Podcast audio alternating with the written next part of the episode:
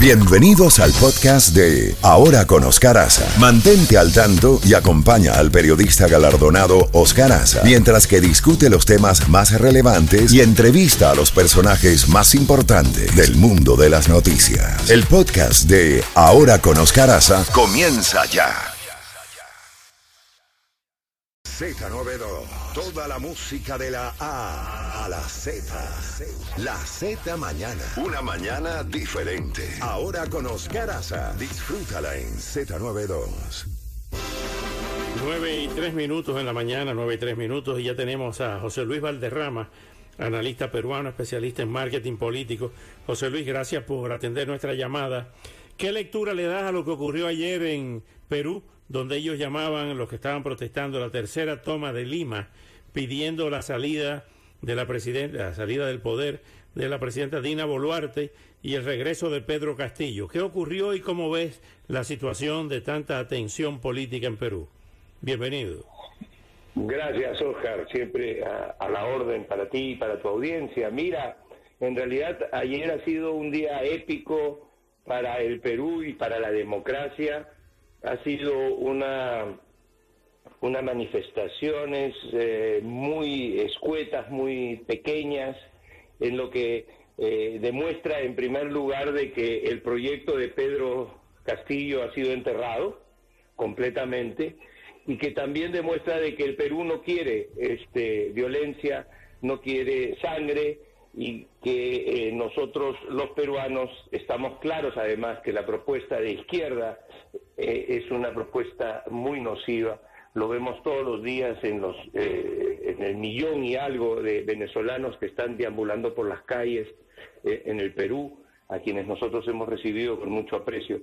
Pero lo cierto es de que la democracia ha ganado, se ha demostrado de que si alguien quiere eh, manifestarse, tiene capacidad de manifestarse en paz.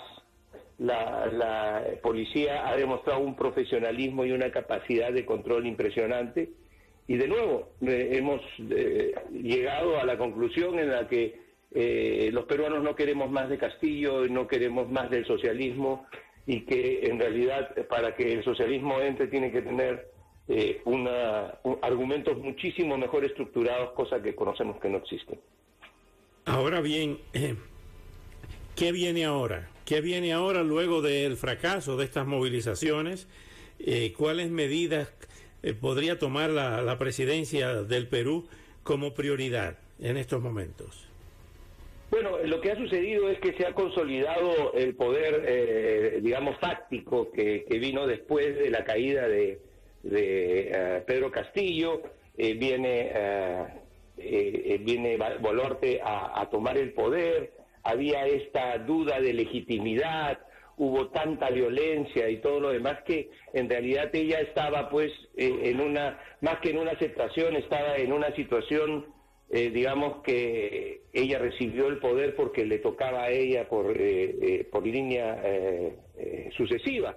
Pero lo cierto es de que esta, esta forma de, de, de, expresarse a la oposición lo único que ha hecho es ratificar este su, su, su posición en, en, el puesto. Lo que viene ahora es, viene la nueva mesa directiva del Congreso. La verdad es de que eh, Dina Boluarte está en el gobierno porque el Congreso le ha dado legitimidad y le ha dado los instrumentos para que se quede ahí, que pueda continuar este mandato hasta el 26.